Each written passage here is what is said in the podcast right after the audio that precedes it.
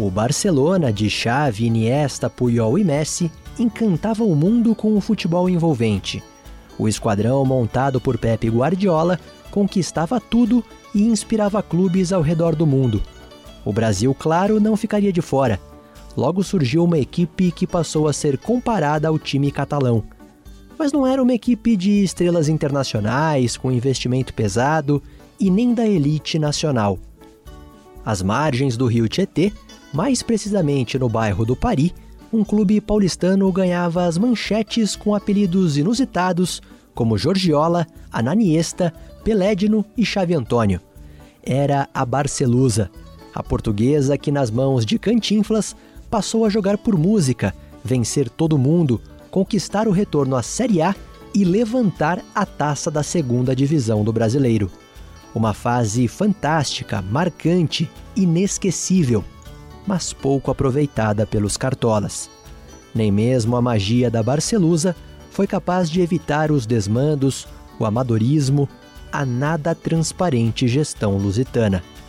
A crise financeira sem precedentes, a destruição do clube social, os rebaixamentos sucessivos, as penhoras e os leilões e até o sumiço do cenário nacional foram inevitáveis.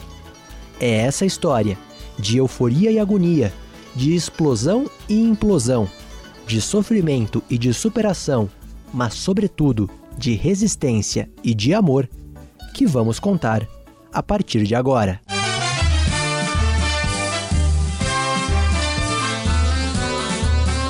Lusa Geração Centenário.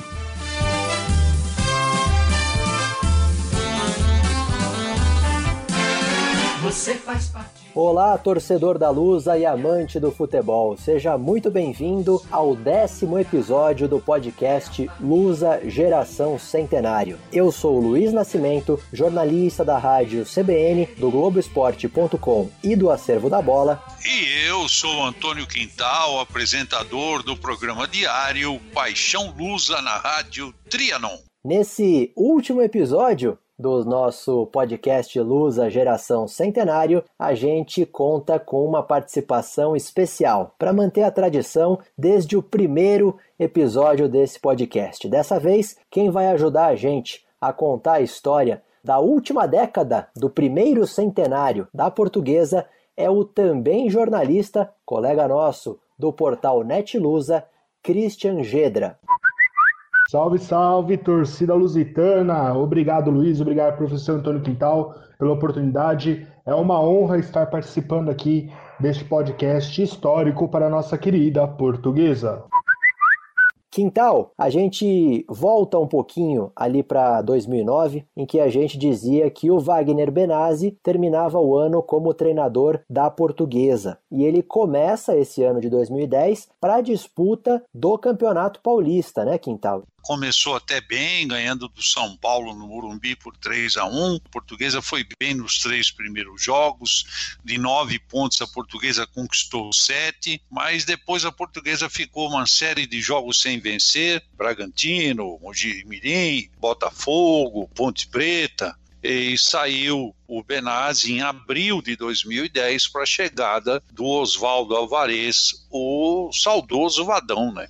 A portuguesa ela ficou em sexto lugar, o Corinthians ficou em quinto, e vale lembrar que os quatro primeiros avançavam. Você vê que ela fica até perto do é, G4 ali de cima. Só que o time oscilou bastante, né? A portuguesa acabou pagando caro aí por essa oscilação ao longo do campeonato. Na Copa do Brasil, ainda sob o comando do Wagner Benazzi, a portuguesa na primeira fase ela pega o Atlético Roraima, né? Aplica uma goleada, né, de 7 a 0. Depois ela pega a Ponte Preta, primeiro jogo 1 a 1, segundo jogo ganha de 2 a 1, e aí na terceira fase ela pega o Fluminense, perde o primeiro jogo de 1 a 0 e depois perde de 3 a 2 e a portuguesa eliminada. E o Vadão, ele era visto com bons olhos pelo torcedor da portuguesa, e o Vadão estreou com a eliminação diante do Fluminense. Mas o objetivo da portuguesa realmente não era a Copa do Brasil, e sim a, a Série B do brasileiro.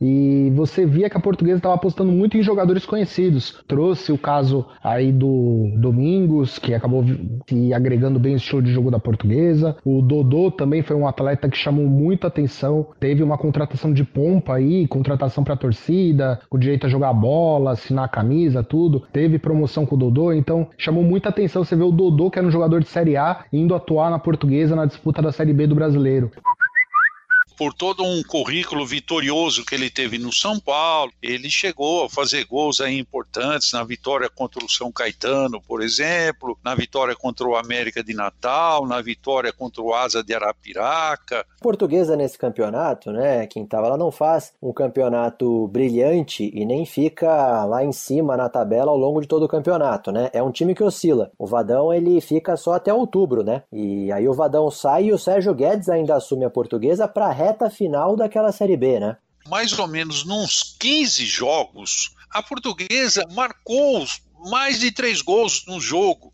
Foi 3 a 1 no Brasiliense, teve uma goleada no Canindé, 6 a 1 diante do Paraná, 4 a 3 do Santo André, 4 a 1 no Vila Nova, 3 a 2 no América Mineiro, 3 a 2 no Santo André, para mostrar que ofensivamente o time da Portuguesa estava andando. Mas a Portuguesa perdeu jogos na mão do Oswaldo Alvarez, perdeu do Duque de Caxias no Canindé, não pode, né? E aí acabou pesando. É, muitos torcedores vão lembrar que a Portuguesa ela chega na última rodada do campeonato ainda com chances de entrar no G4, né? Ela ganha do esporte de 2 a 1 mas aí ela dependia de uma derrota do América Mineiro, né? O América Mineiro empatou com a Ponte Preta 0 a 0 e o América Mineiro acabou é, ficando com a quarta vaga, né? O presidente Manuel da Conceição Ferreira, o Manuel da Lupa, ele se elegeu presidente pela primeira vez. No finalzinho de 2004, ele ficou 2005, 2006, 2007. 2007 foi aquele ano em que a portuguesa subiu tanto no Paulista quanto no Brasileiro. E aí ele conseguiu se reeleger para 2008, 2009 e 2010. E aí nesse final de 2010 houve um, um grande é, burburinho político no Carindé, né, Quintal, porque conseguiu aprovar no conselho uma mudança estatutária para que ele concorresse a um terceiro mandato seguido, né? Conseguiu se reeleger para 2011, 2012 e 2013. E o da Lupa vinha ali com aquelas promessas de que ele tinha, enfim, parcelado as dívidas, né? Que a portuguesa tinha com os credores, que estava pagando essas parcelas. Ele tinha um patrocínio forte do Banco Banif, que ajudava muito nesse sentido. Enfim. E aí nessa virada, né, quintal de 2010 para 2011, o Sérgio Guedes, ele é mantido né, como treinador da Portuguesa. No Campeonato Paulista, a Portuguesa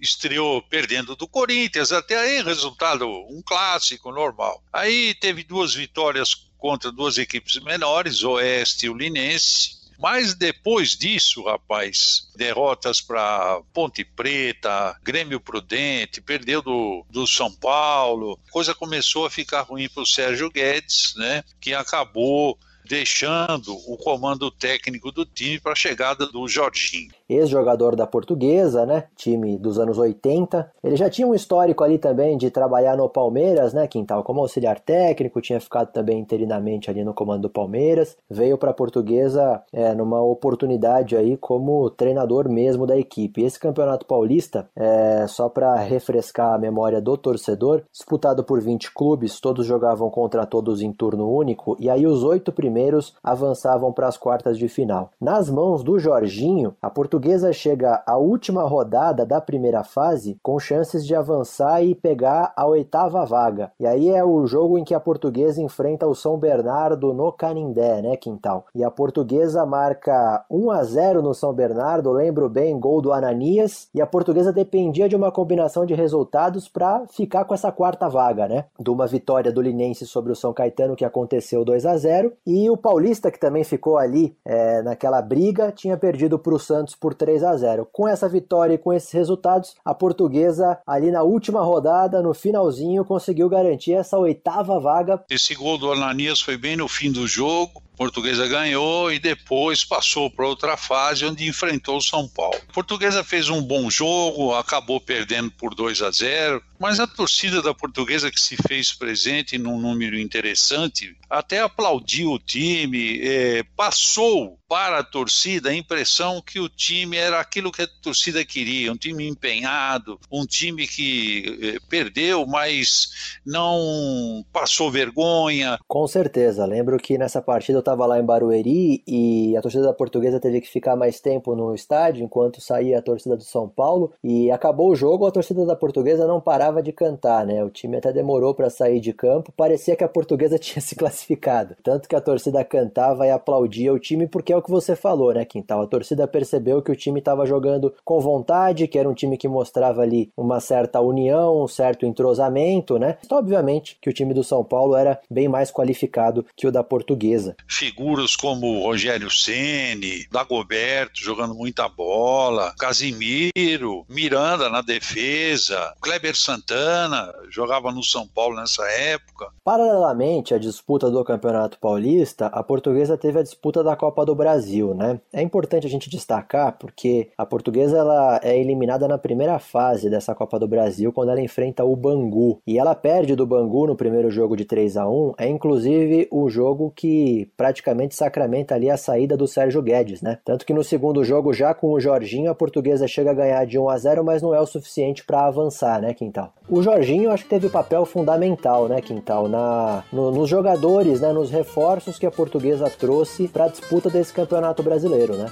Ele começou o campeonato com alguns jogadores que nem foram titulares na hora que o time embalou, contratou o Matheus, o Rogério, é, uma adaptação, por exemplo, quando o Jorginho chegou na Portuguesa e nos primeiros jogos dele, o Luiz Ricardo era um jogador de frente, um jogador de ataque, mas o Jorginho sabia que o Luiz Ricardo poderia fazer uma outra função, puxou o Luiz Ricardo para fazer uma lateral direita. Esses jogadores contratados e toda essa arrumação de equipe realmente foi do Jorginho. E a portuguesa não tinha mais o Domingos, né? E, e eu me lembro, Quintal, que no Campeonato Paulista ainda a esperança de gols da portuguesa era o Jael, né? Inclusive no Campeonato Paulista, Luiz Ricardo e Jael atuaram juntos várias partidas. E a portuguesa, aos poucos, ela foi embalando e engrenando nesse campeonato, né, Quintal? Quando a portuguesa estreou 4 a 0 diante do Náutico, o que aconteceu? O campeonato espanhol estava praticamente chegando ao final e o Barcelona vinha jogando muito futebol, muita bola, era um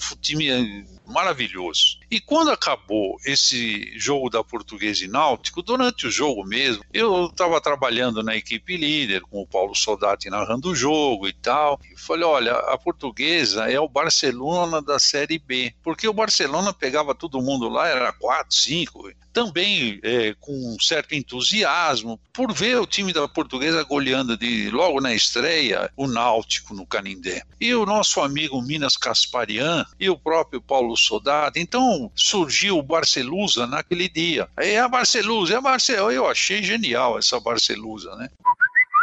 Eu acho que o mais fanático dos torcedores acreditaria que o time montado pelo Jorginho com jogadores desconhecidos iria dar certo. Tanto que na estreia eu lembro que eu fui no jogo contra o Náutico e a gente falava que estava torcendo até pelo empate da Portuguesa contra o Náutico já iria ser bom. E quando a Portuguesa fez aquele 4 a 0 deu uma alegria, mas ao mesmo tempo manteve a desconfiança da Portuguesa começar bem, assim como foi nos últimos paulistas, e ficar novamente no quase também na Série B. Mas foi algo inacreditável.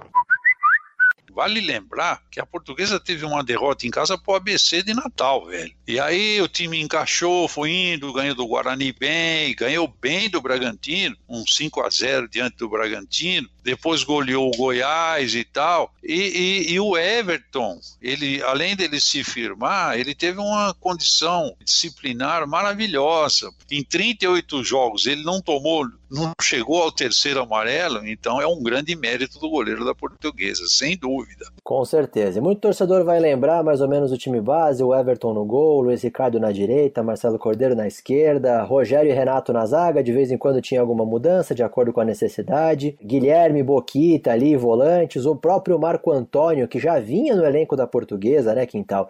Sem esse destaque todo e também enfrentou contusão e tudo, o Jorginho acreditou nele, foi o grande campeonato do, do Marco Antônio, pensador, né, um cérebro daquele time, na frente o Ed, no Ananias, é, não dá pra gente dizer que a portuguesa teve um grande goleador torcedor nesse time, né? É porque a portuguesa não tinha um centroavante fixo. Marcelo Cordeiro fez gols, né? O lateral esquerdo, uma bola parada boa. O próprio Leandro Silva, um zagueiro, acabava indo lá na frente e tal. Então havia uma rotatividade na artilharia aí. A portuguesa que conquistou 81 pontos, né, 23 vitórias, 12 empates, apenas 3 derrotas e marcou 82 gols, tomou apenas 38. E a Portuguesa teve alguns jogos marcantes, né, Quintal? Quando você fala com torcedores que acompanharam aquela campanha, lembra-se muito daquela vitória da Portuguesa sobre o Vitória, né, por 3 a 2, que foi o jogo em que a Leões da Fabulosa virou a faixa, né? Para quem não lembra, a torcida ficava com a faixa de ponta cabeça em protesto, e esse foi um jogo muito emocionante porque ali já se via que a Portuguesa praticamente estava garantida, com acesso garantido, né, para a Série A. Foi um jogo muito emocionante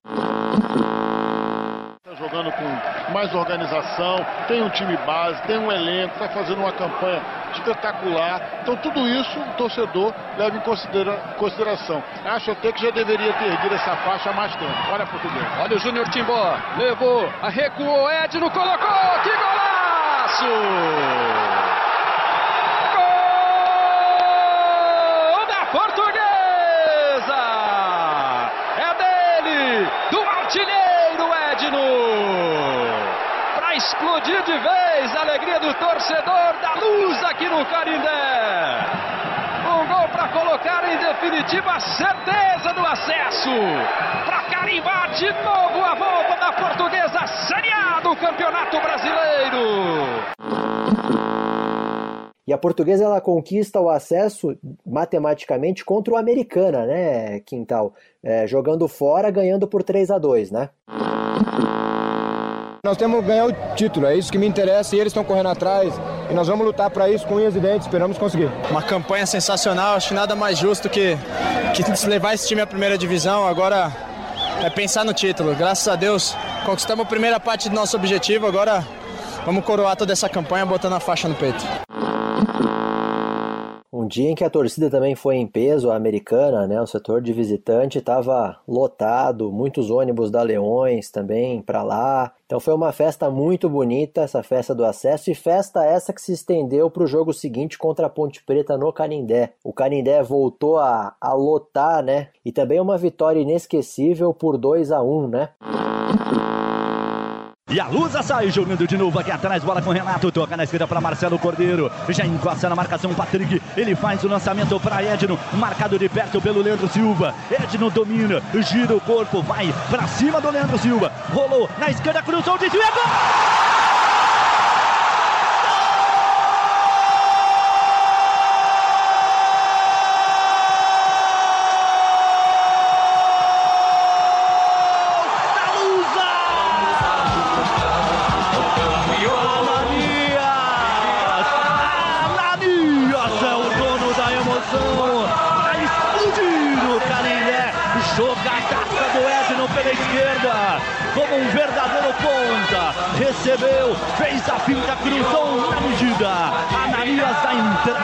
De peixinho, colocou na rede e foi rolando também uma química com a torcida, né? Foi uma campanha que foi resgatando o torcedor também para o Canindé, né? O torcedor foi voltando para o estádio, foi voltando a ter orgulho de vestir a camisa da portuguesa. Eu lembro que era uma época que você encontrava até torcedor com a camisa da portuguesa nas ruas, coisa que há muito tempo não acontecia. E você via a portuguesa em destaque nos jornais, na TV, no rádio. Portuguesa muitas vezes com mais espaço é, em programas esportivos que muitos dos clubes que estavam na elite, que os outros grandes. A portuguesa realmente contagiou, né? E o grande jogo, né, que acho que todo mundo lembra, foi a partida contra o Esporte no Canindé, que foi o jogo do título, né? E foi um jogo, um jogo truncado, um jogo difícil, um jogo amarrado, né, Quintal? Pelo menos até que o Marco Antônio soltasse aquele chute do meio da rua e fizesse aquele golaço, né? Vem a portuguesa, Guilherme, rolou para Marco Antônio, dominou, pé direito, bateu, golaço!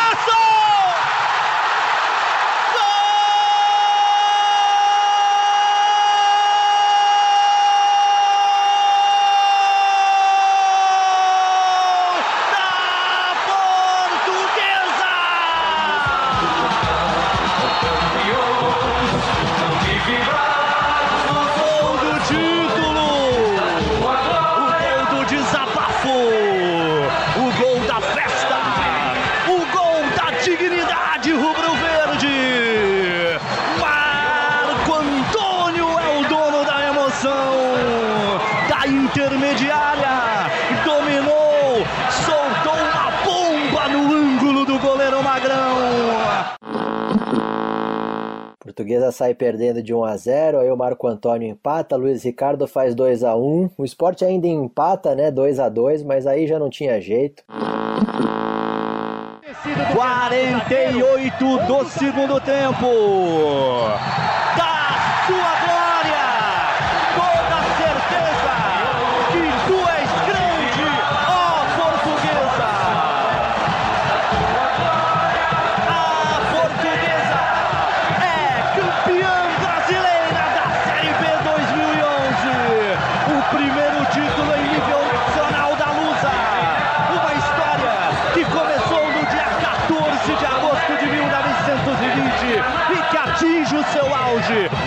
No Canindé. 8 de novembro de 2011. Pode soltar o grito torcedor rubro-verde. A Lusa é campeã brasileira da Série B.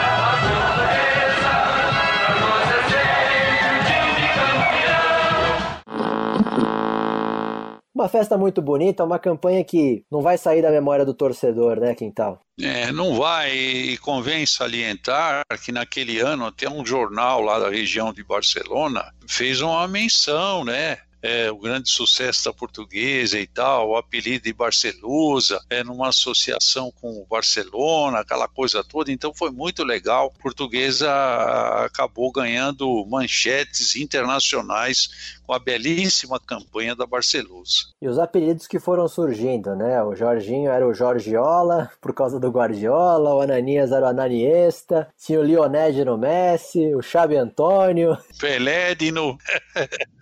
punha um, punha outro, e a coisa dava certo. Você vê aquele Raí, que era um jogador cabeludinho, um canhotinho, ele entrava na lateral esquerda, como entrava na frente, fazendo uma beirada mais na frente. O, o Júnior Timbó também teve um jogo lá contra o Vila Nova do Serra Dourada, que ele fez dois gols, fez um grande jogo. Fases onde tudo dá certo, os jogadores entram, se aplicam. Agora, tudo isso porque o jogador também está muito determinado. Naquela festa que a CBF faz todos os anos, né? O presidente da Portuguesa, Manuel da Conceição Ferreira, foi lá para receber a homenagem da Portuguesa campeã da Série B. E lembro que ele deu uma declaração, uma das tantas declarações extremamente polêmicas e infelizes que ele, que ele deu, é, dizendo que o pão da Portuguesa tinha caído com a manteiga virada para cima, né? Querendo dizer que a Portuguesa teve sorte, né? Que deu sorte. E na verdade eu acho que ficou muito claro que quando a Portuguesa, enfim, deixou nas mãos de quem entendia, né? É, mexer no futebol, cuidar do futebol e deu essa liberdade, a coisa andou, né, Quintal?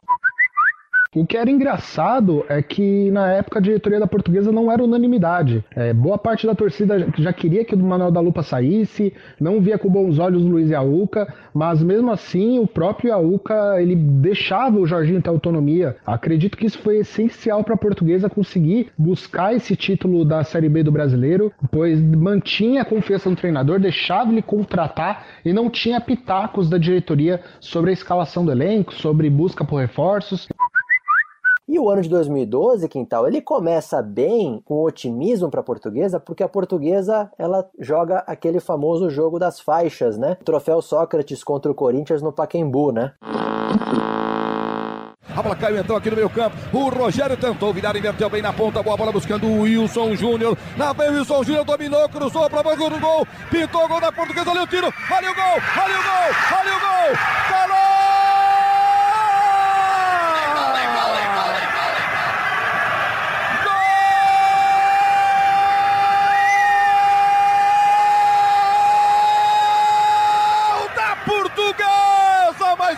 Do Brasil. Ele conhece o caminho do gol. Levanta, levanta, levanta. Torcedor da portuguesa, levanta. Comemora, faz a festa que ele é pela sua. Rafael Oliveira, 19, a camisa dele estava lá, dentro da pequena área. Os jogadores do Corinthians queriam um impedimento, mas mas a bola chegou nele. Ele cutucou, mandou pro fundo da rede do time do Corinthians. Em cima da marca de 29 minutos, está lá no placar abertura de temporada e tal, a portuguesa ganhou. Muita gente pensou, bom, a portuguesa vai continuar a mesma do ano anterior, né? Mas não foi bem isso. E aí vem o começo do Campeonato Paulista, né, Quintal? O que, que a gente pode dizer desse Campeonato Paulista, hein?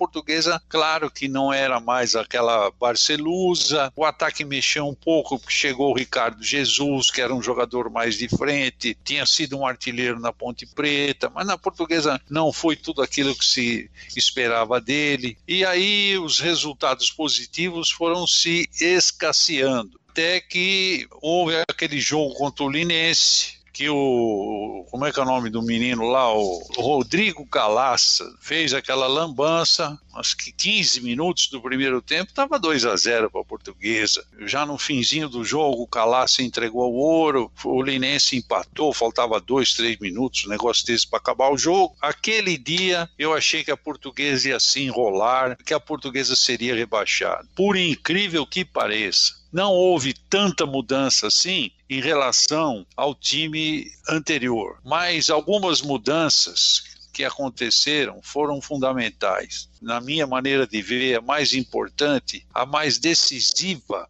foi a saída do Everton, goleiro da meta. Não porque o Rodrigo Calaças tenha feito aquela bobagem contra o Linense que acabou custando um rebaixamento, porque na verdade faltou habilidade para a diretoria da portuguesa da época contornar a situação do goleiro, o Everton, e fazer com que ele disputasse toda a competição. Dificilmente a portuguesa seria rebaixada. É, eu quis inclusive destacar aquela história do pão com a manteiga para cima muito por causa disso, porque eu acho que nesse campeonato a atuação da diretoria foi, foi decisiva. O Everton recebeu proposta para sair para o Atlético Paranaense. O Everton mesmo na época chegou a dizer publicamente que tinha interesse até em continuar na portuguesa. Não se chegou ali a um acordo com a diretoria da portuguesa. Então, por o Everton ter assinado ali um pré-contrato, ter acertado a ida dele para o Atlético Paranaense, quiseram por represália tirar o Everton do time, afastar o Everton. Ah, porque o Everton não tem mais cabeça para estar tá aqui, porque o Everton. E foi o que você falou, Quintal. Esse jogo acho que é o que mais fica na memória do torcedor. Dolorido esse empate 2 a 2 com o Linense naquela falha do Calaça. E a portuguesa ainda vai ali para a última rodada, alguma chance ali de não ser rebaixada, mas o clima já estava tão ruim. A portuguesa perde para o Mirassol por 4 a 2 fora de casa, cai para a Série A2 do Campeonato Paulista mais uma vez. Ficou muito evidente que para a diretoria, de fato, qualquer sucesso realmente era um, um pão com a manteiga para cima, né? Veja só, a incoerência foi tão grande que quando a água subiu,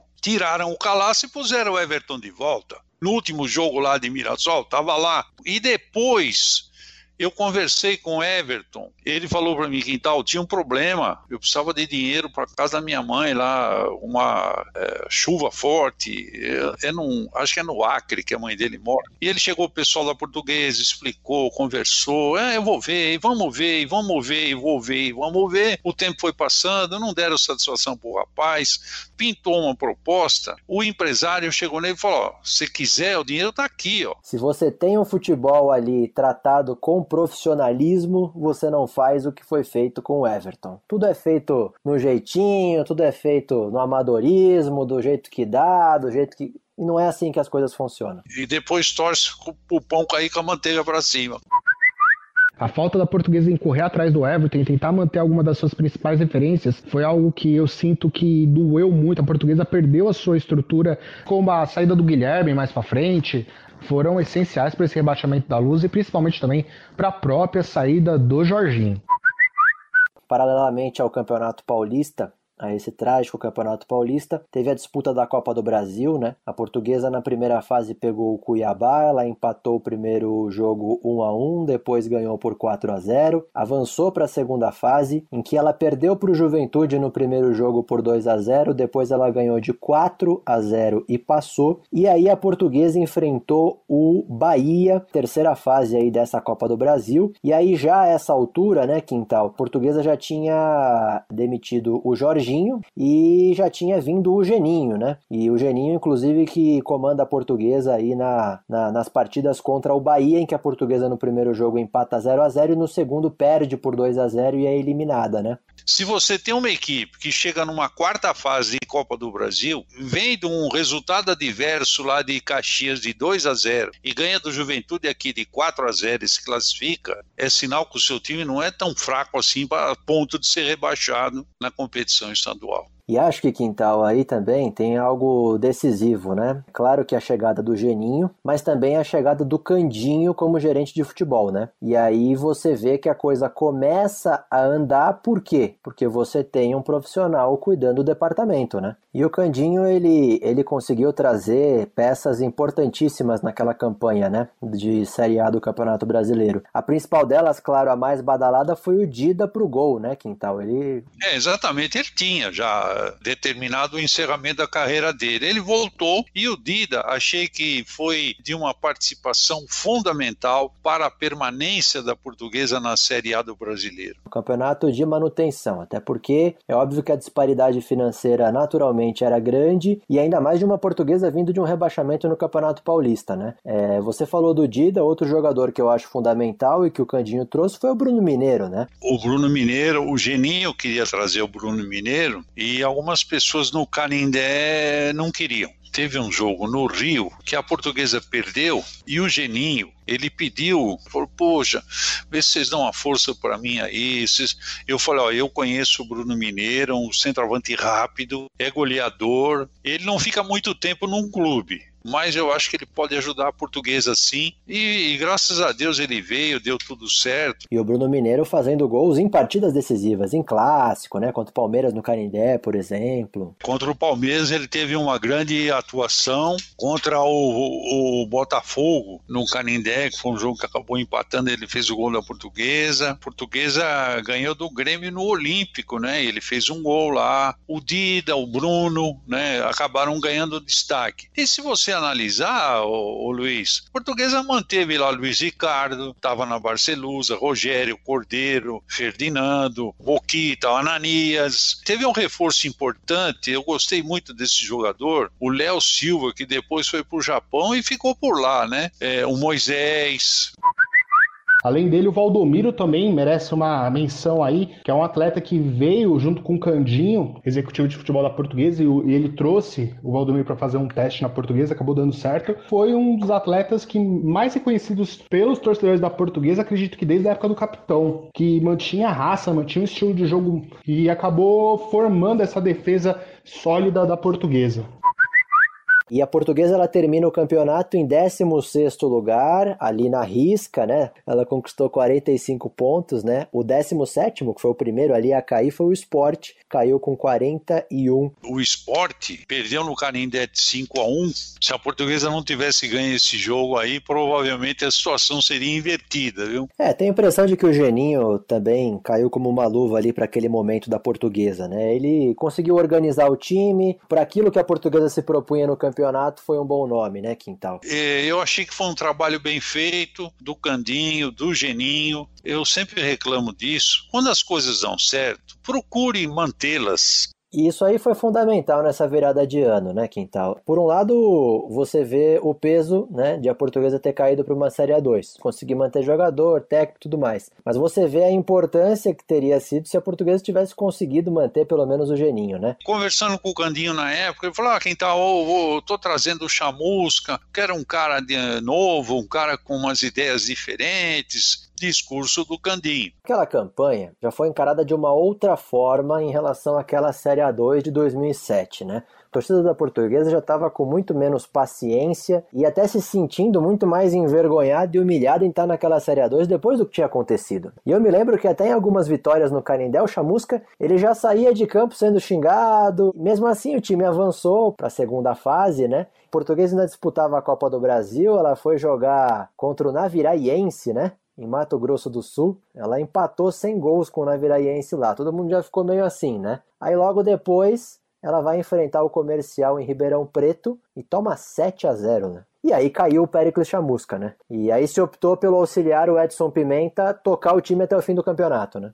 Nunca houve uma disparidade técnica entre uma equipe e outra para o comercial ganhar de 7 da portuguesa, em hipótese alguma. Podia ter perdido lá, Claro, mas não de 7 a 0. Saiu Chamusca, o Pimenta assumiu, conquistou vitórias importantes e acabou chegando ao, ao, título. É, o Pimenta assumiu já ali na segunda fase daquela Série A2, aí depois logo de cara a portuguesa pega o Naviraiense no Carindé, no meio daquela crise toda, empata 1 a 1 e é eliminada, conseguiu ali vitórias importantes naquela reta final de Série A2, chegou à final. Portuguesa no jogo contra o Rio Claro lá é, no interior venceu por 2 a 1 e depois no segundo jogo no Canindé podia perder por 1 a 0 que ficava com a taça e foi isso que aconteceu, né? A Portuguesa é campeã, um estádio não tão cheio quanto por exemplo foi em 2007 Sim, 2007 foi uma humilhação para a torcida. Imagina 2013, o time estava com muita cobrança pelo torcedor. Lembro muito no jogo da final, quando o time acabou sendo campeão contra o Rio Claro, que a torcida não comemorou o título, ao contrário, fez muitas críticas ao presidente da época, Manuel da Lupa. Ele acabou saindo correndo da torcida no final do jogo, porque muito torcedor criticou.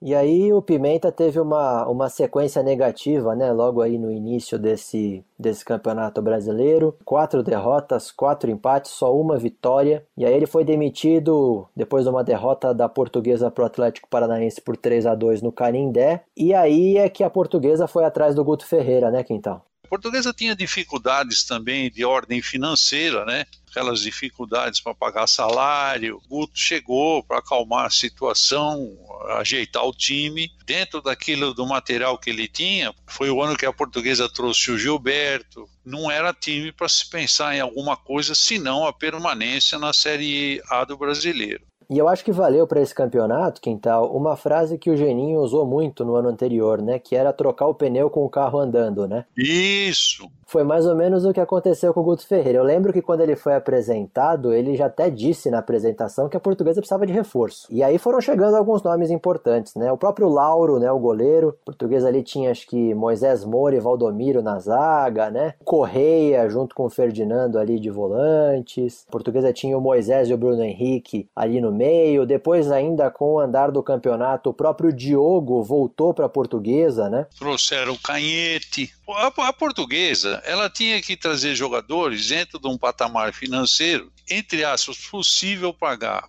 tanto é que na última rodada, penúltima ou última rodada, durante a semana foi um corre-corre para pegar dinheiro aqui de alguém, daqui, do outro, para pagar o salário do pessoal, porque o, o pessoal também estava um tanto quanto descontente. O elenco tinha salário atrasado e tal. O time, inclusive, ameaçou nem treinar, nem entrar em campo. Isso às vésperas lá do jogo decisivo, até contra a Ponte Preta, já lá no fim, né? É, é o jogo em que a portuguesa Fortaleza sela praticamente a permanência dela na Série A do Campeonato Brasileiro, né? Lembro que a torcida foi em bom número, é, Portuguesa ganhou de 2 a 0, né? Gol do Henrique Dourado e do Wanderson. Quando o juiz apitou ali o final daquele daqueles 2 a 0 sobre a Ponte Preta foi uma festa na torcida, porque para o torcedor ali a portuguesa estava garantida já, né? E quando a portuguesa vai enfrentar o Grêmio, né, no, no último jogo, no Canindé, é, o empate era bom para todo mundo, mas também, assim, para a portuguesa cair era uma combinação de resultados e o Vasco tinha que golear, uma goleada impensável para aquele Vasco daquele período. Então foi inclusive uma partida muito tranquila, né? E muito, e muito acho que também desse alívio da torcida, que tal, era porque o torcedor tinha noção de que financeiramente para a portuguesa era crucial aquela permanência na Série A, né? Que ela ia receber de cota de televisão para o outro ano, extremamente necessário para a portuguesa se manter de pé, né? E ela chegou nesse final de 2013 aí já meio que num remendo, porque o presidente Manuel da Conceição Ferreira terminava ali em dezembro o mandato dele, fizeram aquele tal daquele chapão em que não teve eleição, um acordão lá para não ter eleição, o Ilídio Lico seria o presidente naquele corre-corre para pagar jogador, teve diretoria do outro do ano seguinte ajudando a pagar nesse ano e tudo mais. Então, a portuguesa se mantinha ali na Série A daquele jeito meio que ufa, né? Todo esse tumulto acabou, é, eu acho que interferindo também nesses últimos dias da gestão do Manuel da Conceição Ferreira, o caso aí, esse chapão, porque na verdade nós tínhamos dois candidatos, situação, se não me engano era Roberto dos Santos, e oposição Inídio Lico. Apareceram os inventores do chapão, fazer união da portuguesa, quando todo mundo sabe que na portuguesa é difícil essa situação de união. Três dias depois daquele empate sem gols contra o Grêmio, cai uma bomba, né? Procurador Paulo Schmidt apresentava uma denúncia né, no Superior Tribunal de Justiça Desportiva, dizendo que dois jogadores tinham sido relacionados em situação irregular na rodada final dessa Série A. Um deles era o André Santos do Flamengo e o outro era o Everton da Portuguesa. Everton que naquele jogo contra o Grêmio entrou no finalzinho do jogo, né, Quintal? E foi um jogador praticamente não usado ao longo do campeonato. Né? O porquê que ele foi colocado, até hoje a gente não sabe a verdadeira razão. Mas uma coisa me parece clara, indiscutível: faltou competência para a portuguesa. Eu vejo duas condições, Luiz primeira, ele foi suspenso e a direção da portuguesa não foi avisada, comeu bola, a portuguesa se distraiu, não ficou atenta a essa situação do Everton. Então a culpa é dela. Uma outra alternativa que foi muito dita, um processo de dolo, uma armação de algumas pessoas que propositalmente colocariam o jogador no jogo para que a portuguesa viesse a ser penalizada, como foi, com perda de pontos. Vai esbarrar na desorganização da portuguesa também, porque se alguém provoca uma situação estratégica, do lado de cá, você tem que estar atento. Uma coisa que me parece indiscutível: a portuguesa foi incompetente, a portuguesa foi desorganizada. Não foi isso? Não, não foi dolo. Então o que foi? Relaxamento, é a mesma coisa. Dois dias antes do jogo contra o Grêmio, o Everton tinha sido julgado pelo STJD pela expulsão na partida contra o Bahia na 36ª rodada. Ele cumpriu a automática logo na rodada seguinte contra a Ponte Preta, só que no tribunal é, essa punição foi ampliada para mais um jogo. Então ele não poderia sequer ser relacionado para a última rodada. Por outro lado, o André Santos, jogador do Flamengo, ele foi suspenso num julgamento na sexta-feira pela expulsão contra o Atlético Paranaense na final da Copa do Brasil naquele ano. Né? E ele foi escalado no sábado eh, no jogo Flamengo e Cruzeiro. Ele tinha ficado de fora do jogo contra o Vitória, que foi o primeiro depois da final, né, contra o Atlético Paranaense, mas não contou como suspensão porque é uma partida por outra competição, não era tida como um caso de suspensão automática. E aí só depois desse julgamento de sexta-feira ficou caracterizada a necessidade de cumprir essa punição. Então o Flamengo e a Portuguesa foram enquadrados no artigo 214, que diz incluir na equipe ou fazer constar da súmula atleta em situação irregular para participar de partida, prova ou equivalente. Então os dois clubes corriam o risco de perder três pontos, né, por terem infringido aí esse artigo, e mais os pontos que conquistaram no jogo em que eles entraram irregularmente. Como foram dois empates, a Portuguesa e o Flamengo podiam perder quatro pontos. No fim, a gente sabe que foi exatamente isso que aconteceu. O caso Everton, para mim, foi um, uma tristeza gigantesca. Como torcedor da portuguesa, você vê que o time foi rebaixado de, fora de campo por um, uma falha de um atleta que pouco atuou dentro de campo com a camisa da portuguesa nesse ano de 2013. Ele era praticamente reserva, muitas vezes nem era relacionado. Foi algo que manchou a história da portuguesa e mudou completamente aquela imagem de a namoradinha do Brasil que a Lusa tinha por muitos anos para uma vilã, principalmente como a forma que as diretorias seguintes abordaram essa situação. A portuguesa foi a julgamento junto com o Flamengo no STJD. No primeiro julgamento perdeu é, e o segundo julgamento, que era o julgamento do recurso, é, foi mantida aí a punição. Ficou na cara que eles já tinham os votos muito bem definidos, antes mesmo de ouvirem ali qualquer tipo de alegação, testemunha, advogado, e também porque é, a portuguesa, a torcida da portuguesa ficou muito revoltada com a forma como a portuguesa se defendeu ou com a forma como a portuguesa não se defendeu. Pegou ali o advogado do Corinthians, o João Zanforlin, que no tribunal comparou o Everton a um chuchu, né, que também não usou vários dos argumentos que muitos juristas e juristas esportivos diziam que a portuguesa tinha para poder é, se manter na primeira divisão, porque ficou claro que houve desrespeito ao estatuto do torcedor, é, que não houve a publicidade necessária e tudo mais. A portuguesa tinha ali argumentos jurídicos é, muito melhores e mais consistentes do que aqueles que foram usados. Teve muita polêmica, é, uns dizendo que o Flamengo estava sendo beneficiado propositalmente porque tinha escalado irregularmente o André Santos, e outros dizendo que o Fluminense é que estava sendo beneficiado propositalmente, porque o Fluminense, com esse resultado, foi o time que não caiu. A portuguesa caiu no lugar do Fluminense. A torcida da Portuguesa, é, obviamente, foi a mais prejudicada. Torcida essa que foi para a Avenida Paulista duas vezes, né, em dois finais de semana, em bom número, contou com o apoio de torcedores dos outros grandes de São Paulo, fez protestos na Paulista pedindo por justiça, pedindo para que o clube fosse mantido na primeira divisão.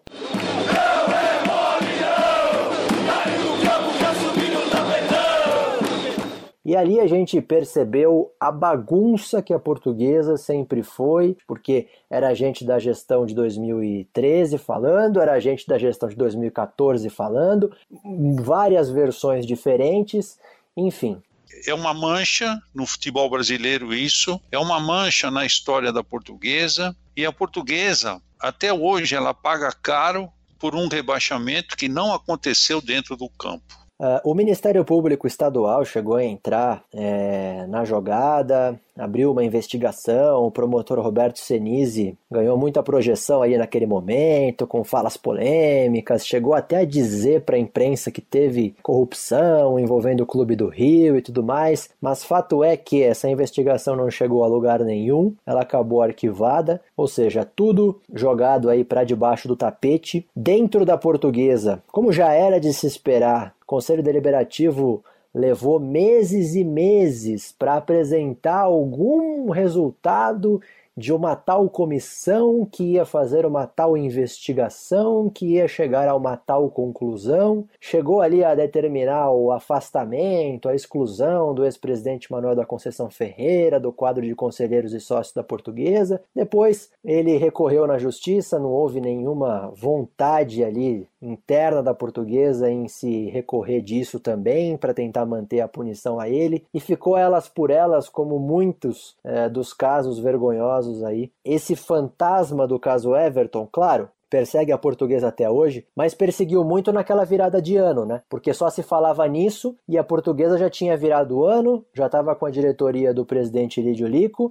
e já ia ter o Campeonato Paulista para disputar, né? O Campeonato Paulista começando já na segunda quinzena de janeiro, praticamente 20 dias depois que a nova diretoria da portuguesa assumisse, a passagem do bastão de Manuel da Lupa para Elídio Lico não foi uma passada de bastão normal e continuou com os velhos problemas de ordem financeira. Manteve o técnico, o Guto Ferreira, é, mas no time teve muita mudança, né? Do time titular que entrou em campo no, no começo do Campeonato Paulista, só o Valdomiro, o Wanderson e o Henrique Dourado tinham vestido a camisa da portuguesa contra o Grêmio lá na última rodada do Campeonato Brasileiro. O Guto precisou se socorrer aos meninos da base, Gustavo Tabalipa, Diego Augusto, o Renan, o Henrique, e a campanha da portuguesa nos cinco primeiros jogos do Campeonato Paulista foi horrorosa, né? De 15 pontos, só tinha ganho um. Tomou de quatro lá do Osasco Aldax, provocando a queda do, do Guto, né?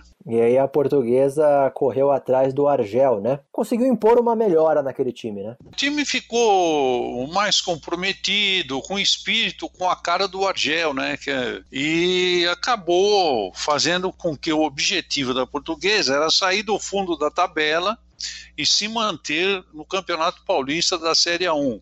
E isso acabou acontecendo, né? O clube ficou muito atônito, dependendo da atuação de alguns dos poucos remanescentes. Acredito que um dos principais responsáveis pela permanência da Lusa foi o atacante Henrique, que foi um dos artilheiros do campeonato, o Henrique Dourado, que depois foi passar por Palmeiras e Flamengo, e acredito que essa atuação do Henrique foi o que salvou a Lusa de um rebaixamento. A gente já tinha ali problemas financeiros e salariais, né, com o elenco. A gente já ouvia o presidente Lídio Lico dizer o que se tornou um mantra, né? Fui dormir milionário, acordei pobre. O futebol acabou mesmo ficando em segundo plano. Ainda se falava muito de ah, e a portuguesa vai entrar na justiça comum ou não vai? E aí no meio desse rolo todo, né, ali em abril, eu lembro que foi quando a portuguesa de fato decidiu entrar na justiça comum, coincidiu ali com a estreia da portuguesa na Copa do Brasil, né? E ela vai ao Rio Grande do Norte enfrentar o Potiguar, né, de Mossoró. E lá ela perde por 1 a 0, né? E aí no jogo de volta, a Portuguesa consegue até vencer por 2 a 1, mas o regulamento dava vantagem em caso de gol fora de casa e a portuguesa já é logo eliminada ali na Copa do Brasil. Não havia uma estabilidade, principalmente na diretoria, né? O comando da portuguesa, ele era instável. Então a portuguesa realmente dali para frente, aí você já vai falar do episódio de Joinville, né? É, o presidente Lidiolico ele não passava nenhuma firmeza, seja em relação ao futebol, seja a essa questão do caso Everton. Já tinha um movimento há muito tempo para portuguesa entrar na justiça comum, para tentar manter essa vaga aí na Série A. Outros diziam que não, porque senão a portuguesa podia ser punida pela FIFA, que não permite que os clubes entrem na justiça comum. Mas enfim, foi decidido que a portuguesa ia entrar. A alegação é aquela que muitos achavam que deveria ter sido no STJD, que era o desrespeito ao estatuto do torcedor. A portuguesa estava para estrear na Série B do Campeonato Brasileiro e havia ações da portuguesa, do Ministério Público do Estado de São Paulo e de torcedores tramitando para que a, a portuguesa retomasse aí a vaga na Série A. Nós já vimos o Gama brigando com o CBF, o Gama praticamente saiu do cenário brasileiro. América do Rio brigou com o CBF, com Justiça Comum, saiu do cenário brasileiro. E a portuguesa trilhou o mesmo caminho. Já às vésperas da Série B, a CBF conseguiu derrubar todas as liminares e ela ainda conseguiu concentrar todos os processos relacionados a esse caso numa vara lá no Rio de Janeiro. Ali praticamente foi meio que a, a, a padical aí nessa estratégia jurídica, né? E eu lembro que já se falava, né, Quintal? E aí, a portuguesa vai, vai boicotar essa partida ou não vai? Vai jogar ou não vai? Fato é que em meio a toda aquela hesitação do Elidio Lico, a portuguesa foi, foi para Joinville, se concentrou, foi para o estádio, entrou em campo, o jogo começou, e aí até para esse podcast eu fui, eu fui fazer uma pesquisa, falei, deixa eu ver como é que estava a súmula daquela partida. E aí na súmula, o juiz acho que descreve bem. Aos 17 minutos do primeiro tempo, no instante em que a partida se encontrava com o placar de 0 a 0, após a marcação de um tiro lateral a favor da equipe do Joinville, subitamente todos os jogadores da equipe da Portuguesa de Desportos abandonaram o campo de jogo. Ele narra ali na súmula: os árbitros foram recebidos pelo senhor Marcos Rogério Lico, que se identificou como representante da equipe, única pessoa autorizada a falar, e ele disse que havia uma liminar que eles teriam descoberto ali, com, com a bola rolando, com o jogo iniciado, que mantinha a portuguesa na Série A, então tirou a, a portuguesa de campo. Isso cabe bem a equipes varzianas. Né? Ah, se vai tirar o juiz, então não jogam mais. Era melhor que a portuguesa avisasse: olha, não vou nem viajar. Jamais a portuguesa tinha que fazer essa pataquada que fez lá em Joinville.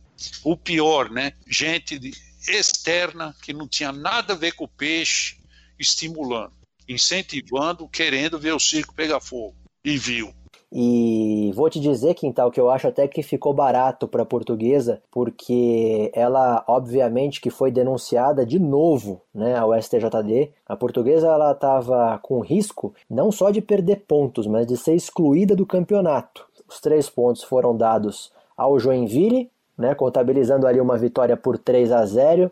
O Argel Fux foi suspenso por quatro jogos. O clube foi multado em 50 mil reais. Seu Ilídio Lico e o filho também foram multados, 100 mil para um, 80 mil para o outro. Volto a dizer, o campeonato já tinha começado, futebol em segundo plano, e acredito que o resultado não podia ser outro, né, Quintal? Começa errado, dificilmente vai dar certo. Aí, ó, só para resumir, o Argel deixou a portuguesa, depois de conseguir dois pontos em cinco jogos. Aí o Marcelo Veiga chegou, ficou oito jogos, foi demitido porque só ganhou dois. Aí o Silas foi o terceiro técnico, mas o, o, fim dele foi o mesmo, né? Saiu com uma vitória em sete jogos. E aí você acha que acabou por aí? Nada. Sempre dá tempo de chamar o Benazzi. Aí o Benazzi voltou, oito rodadas, quatro empates, quatro derrotas. Aí botaram lá o Zé Augusto, que era o, time, o técnico do Sub-20, para assumir até o fim daquele campeonato. A portuguesa ela somou só 25 pontos, 4 vitórias, 3 empates, 21 derrotas. Vergonhoso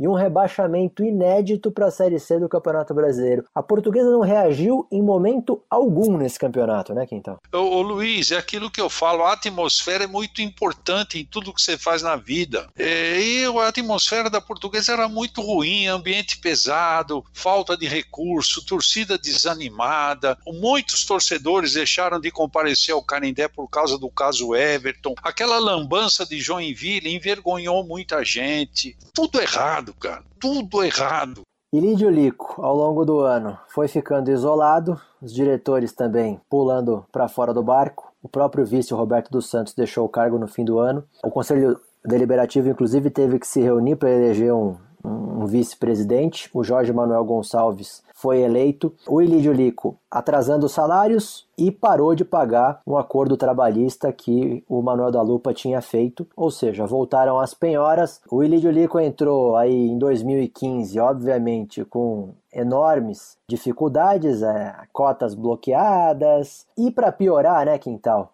O Canindé interditado. A polícia militar ela não, ela não deu o laudo de segurança do estádio, exigia além de obras uma dívida que a portuguesa tinha por segurança em partidas. E naquela Série A1 do Campeonato Paulista, a portuguesa não disputou nenhum jogo em casa, né, Quintal? Foi enfrentar o São Bento lá em Bragança Paulista, na Arena Barueri foi com o Rio Claro e assim por diante. Jogos que a portuguesa perdeu pontos e acabou custando caro é, não poderia ser outra coisa senão um rebaixamento. Em 15 jogos, conquistando só duas vitórias. Né? O, o Ailton Silva foi o técnico. Se ela já era um remendo em 2014, em 2015 nem se fala. Rebaixada já para a Série C, o time apostou novamente um caminhão de jogadores para tentar salvar o clube, pelo menos manter na elite do Campeonato Paulista. Falta de pagamento de salários, o que ocasionou nesse rebaixamento e principalmente também na falta de clima para a permanência da atual diretoria. Um pouco antes dessa queda, o Ilídio Lico é alvo de um processo de impeachment do Conselho Deliberativo da Portuguesa, depois de uma reunião lá em que até saiu no braço com uns e outros. O Ilídio Lico puxou o carro, o Jorge Manuel Gonçalves, ele que assumiu a presidência da Portuguesa. E nesse meio tempo aí, né, Quintal, a Portuguesa teve também a Copa do Brasil, né? E nessa bagunça toda ela foi eliminada para o Ituano, né? Na segunda fase da Copa do Brasil. A portuguesa acabou empatando lá em Itu e depois perdeu no Canindé, né? Perdeu no Canindé de 2 a 1 E aí, com uma nova diretoria, uma expectativa né, de, de uma mudança para a disputa da então inédita para a portuguesa Série C do Campeonato Brasileiro, né? E eles trouxeram o filho do Antônio Lopes, né, Quintal? O Júnior Lopes veio para ser técnico da portuguesa. E aí, essa Série C, Quintal, ela teve uma parada, né, de 20 dias. A portuguesa perdeu para o Tupi de Minas Gerais por 1 a 0 e aí a diretoria entendeu que o campeonato era de tiro curto, não podia perder muito tempo. O Júnior Lopes aparentemente não estava fazendo um bom trabalho e aí o Júnior Lopes ele foi demitido com duas vitórias, um empate e duas derrotas. Foram só cinco jogos de Júnior Lopes, né?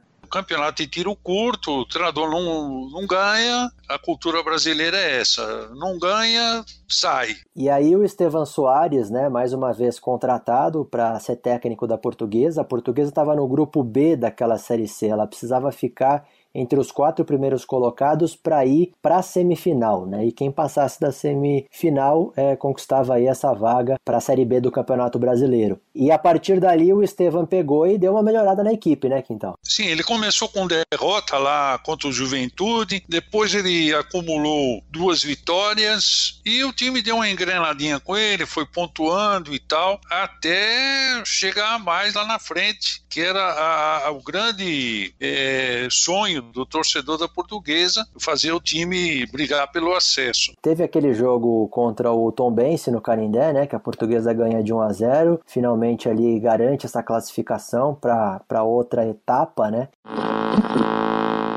Rebote do Diego Gonçalves, para cima do Harrison, novo cruzamento fechado, subiu Juninho, gol!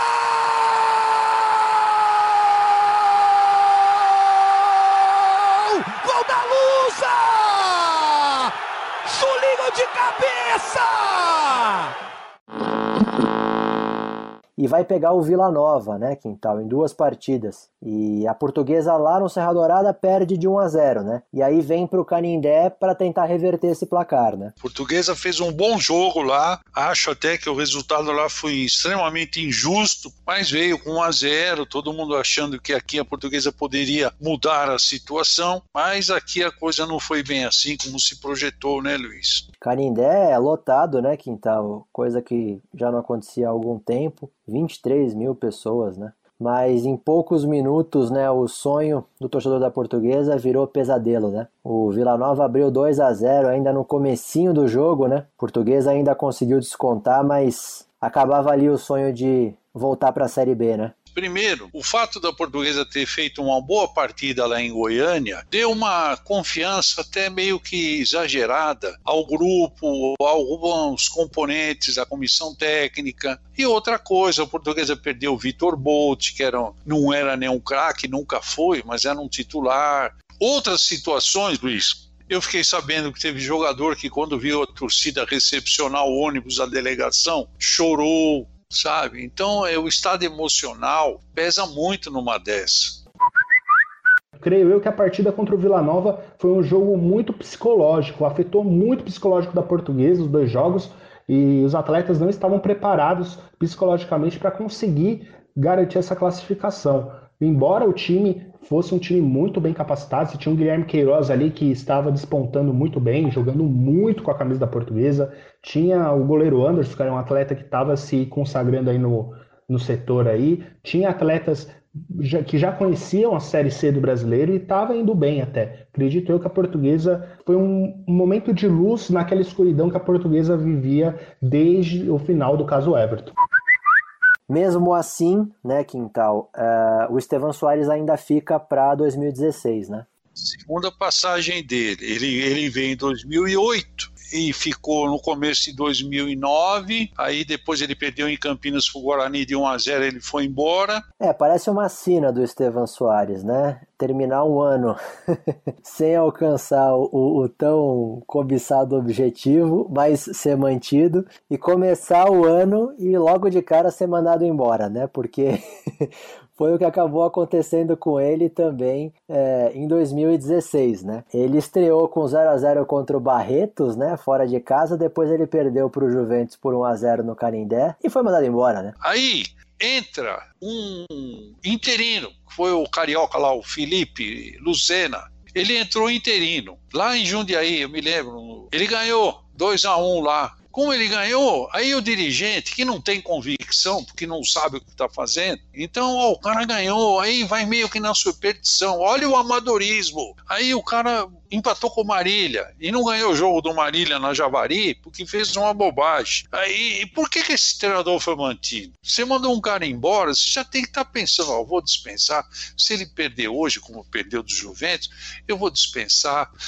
Um trabalho de troca de treinador é uma coisa que você vai maturando, você vai observando, ó, Exatamente. Aí trouxeram o Ricardinho. Somou quatro vitórias em 11 jogos, né? Deu para perceber que também o problema não estava só na comissão técnica, mas no próprio time, né? Ia ficar distante da briga pelo acesso, né, para a primeira divisão. E o Ricardinho também saiu e a Portuguesa foi terminar o campeonato com o Anderson, né? O Anderson Beraldo. E a Portuguesa fica em 13º lugar, né? Mas pertinho da zona de rebaixamento, né? Porque nesse ano aí, seis times caíram para a terceira divisão do Campeonato Paulista. A Portuguesa se livrou no jogo de Votuporanga, né? Se perdesse lá, o negócio ia ficar feio. No meio dessa crise, né, Quintal, o próprio presidente, Jorge Manuel Gonçalves, foi alvo também de um pedido de impeachment. E ele já vinha também sofrendo aí um isolamento, até porque também não era uma pessoa relacionada com os tradicionais grupos políticos ali da portuguesa. Sofreu ali muitas e muitas críticas e pressões e ameaças e tudo mais, até se falava que ele era um paraquedista, né? E ele acaba renunciando. O próprio vice dele, que era o Manuel Tomé também, é, já tinha renunciado. E aí quem assumiu a presidência interina foi o Leandro Teixeira Duarte, que era o presidente do Conselho Deliberativo. Coube a ele convocar uma eleição, a portuguesa teve que passar ainda por mais esse solavanco. O, o José Luiz Ferreira de Almeida foi escolhido presidente da portuguesa, ele que tinha integrado a gestão do Ilídio Lico. Foi um mandato tampão até o fim do ano, mas para mim foi uma,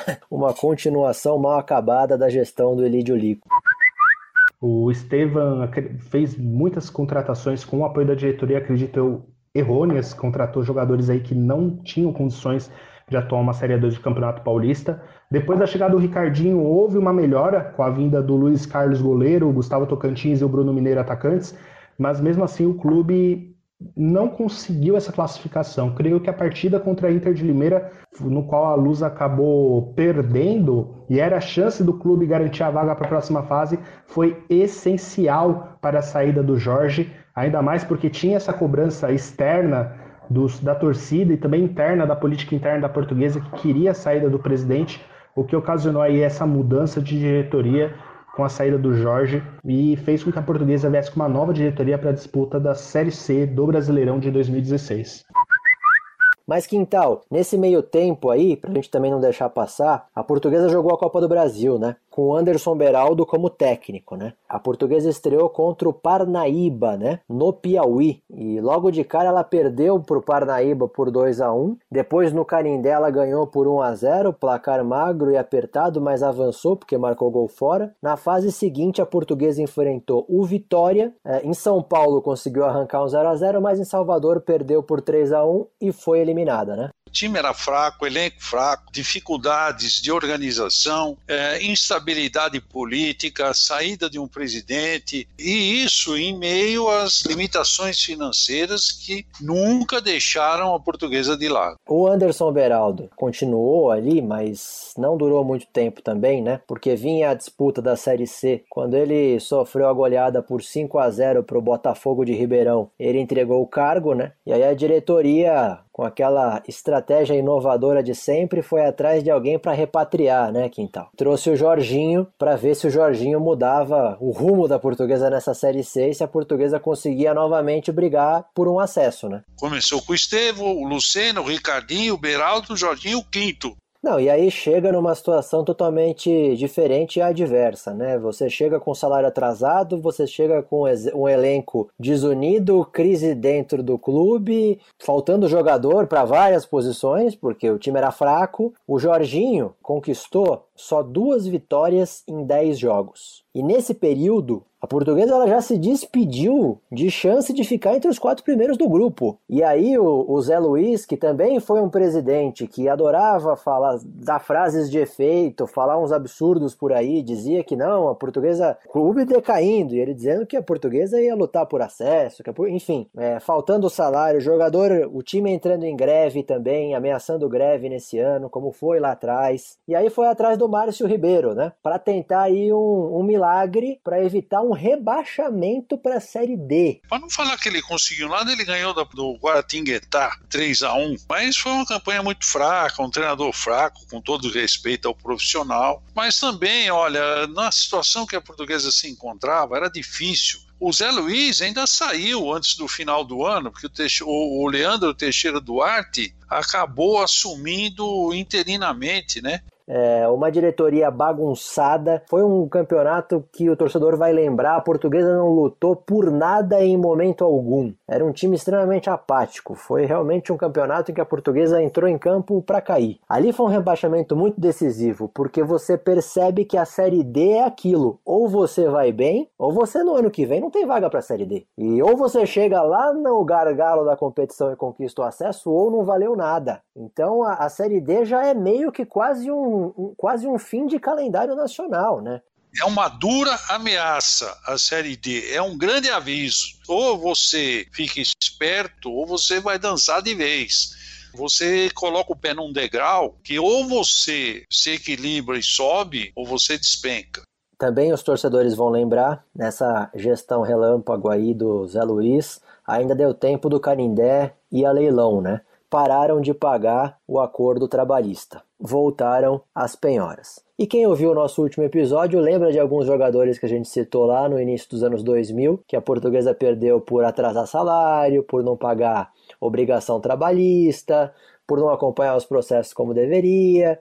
E essa ação levou o Canindé a um primeiro leilão ali naquela gestão é, do Zé Luiz. Por sorte, né, nesse leilão não encontrou ali, não apareceu nenhum interessado em arrematar por um lado, uma estratégia da torcida, uma estratégia desesperada da torcida para tentar impedir que alguém arrematasse a área e a portuguesa perdesse ali parte que, que é dela, do terreno do Canindé, é, com um pedido é, de tombamento como patrimônio histórico. Por outro lado, mais uma vez devem ao Oswaldo Teixeira Duarte, que é o fato de que metade do Carindé está construído numa área que é concessão da prefeitura. Muito possivelmente na época fizeram isso para que a prefeitura nunca pedisse de volta, mas acabou ajudando nesse sentido, porque quem arrematasse aquela área ia derrubar só metade do estádio, né? A torcida da Portuguesa foi obrigada a acompanhar um leilão para ver até o último segundo se ia ter um, um, uma pessoa que ia arrematar ou não aquilo ali. A gente já achava um absurdo ficar acompanhando o julgamento de STJD. Foi muito triste, foi muito constrangedor a torcida da portuguesa se preocupar com um leilão do seu patrimônio e a torcida tratou de tomar as providências para evitar que alguém pudesse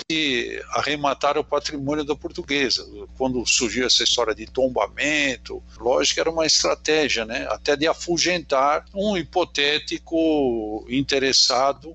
Fim do ano, eleições presidenciais. Alexandre Barros, radialista da equipe líder, por anos e anos cobriu o dia a dia da portuguesa, eleito presidente da portuguesa. Ele chegou dizendo que era torcedor de arquibancada, se, inclusive quando saiu o resultado estava com uma camisa da Leões da Fabulosa por baixo para se dizer da torcida e tudo mais. Prometia foco total no futebol, dizia que por ter acompanhado o futebol ali da beira do gramado por muitos anos, conhecia do riscado. Para muitos uma expectativa aí de que alguma mudança viesse, para outros já um certo desespero pelo que estava por vir. Mas enfim, uma das primeiras decisões foi a contratação contratação do técnico Tuca Guimarães, né, Quintal, para a disputa da Série A2 do Campeonato Paulista. Essa atitude é completamente contraditória ao discurso do até então candidato à presidência, Alexandre de Barros, um mês antes,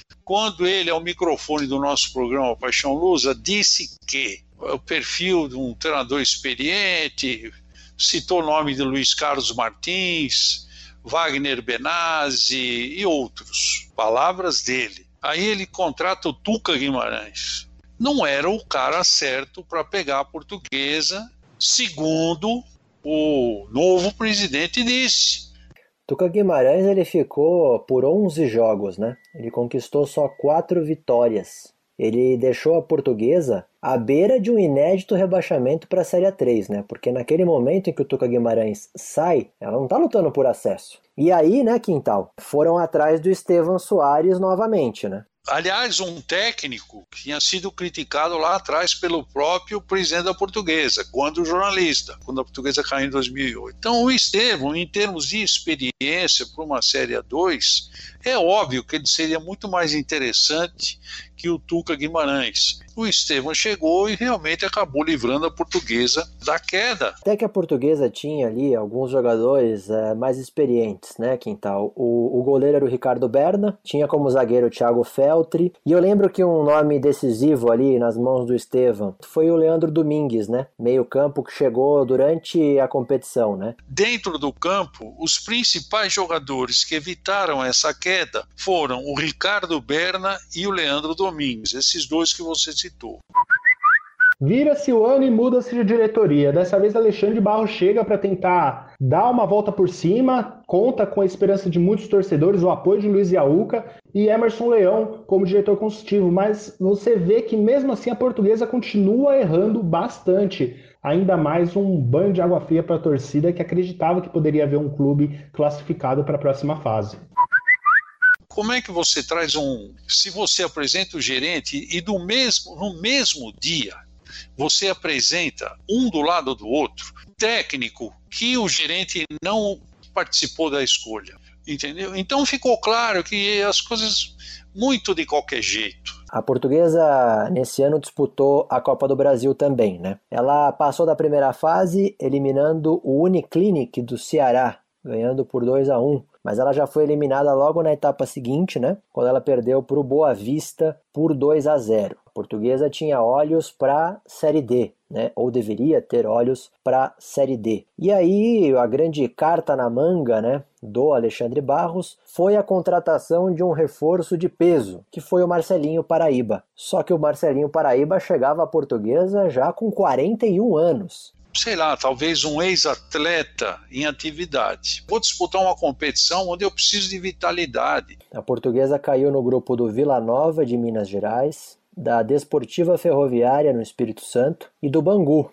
né, o Bangu do Rio de Janeiro. Os primeiros colocados avançavam para a fase seguinte, junto com os 15 segundos colocados com melhor pontuação. E estava na cara que não tinha tempo de adaptação, nada disso. O Estevan Soares foi demitido depois que a portuguesa perdeu por 1 a 0 para o Bangu, lá no Rio. E aí, Mauro Fernandes, que veio, estava fora do, do mercado, não estava em atividade e não deu certo. A portuguesa ela acabou eliminada na primeira fase, surpreendentemente ainda como lanterna do grupo. Foram duas vitórias, um empate e três derrotas. Uma das maiores tristezas da portuguesa por essa eliminação garantiu que a Lusa não tivesse mais nenhum calendário para disputar nos, no ano seguinte, dependendo de uma vitória na Copa Paulista, um título na Copa Paulista, para poder conquistar novamente a vaga para a Série D do brasileiro.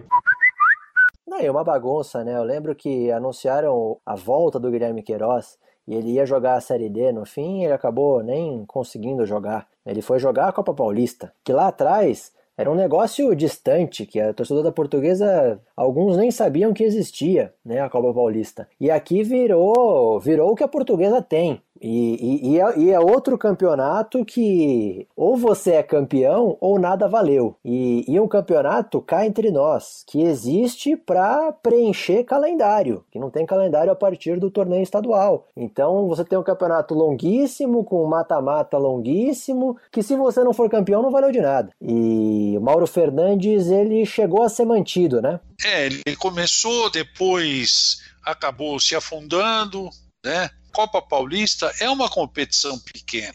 Ela é tão pequena que a federação arrumou um jeito de pegar o campeão e o vice para disputar alguma coisa de maior relevância para dar uma motivação para a competição, para dar uma valorizada na competição. Foram ali duas fases de grupos, né? O Mauro Fernandes começou, mas depois logo saiu veio o PC Guzmão. Ela passou aí por essas duas fases é, de grupos. Nas quartas de final, a portuguesa pegou o Desportivo Brasil, passou, né? Uma vitória por 3 a 1 empate por 1 a 1 E na semifinal pegou a Ferroviária, perdeu por 2 a 0 no primeiro jogo. E no segundo jogo a portuguesa só ganha de 1 a 0 lá e é eliminada da Copa Paulista. E o calendário da portuguesa cada vez mais curto. Uma competição em nível de Série A2 e depois a Copa Paulista. Era o que restou para a portuguesa. Presidente Alexandre Barros, mostrando que não estava nem inteirado de como as coisas funcionavam, chegou até a dar uma declaração, né, que no outro ano a portuguesa ia disputar a Copa do Brasil, mas não, a portuguesa não disputou a Copa do Brasil no outro ano. Ela estava conseguindo vaga na Copa do Brasil por causa do ranking da CBF. A portuguesa sumindo do mapa nacional do futebol,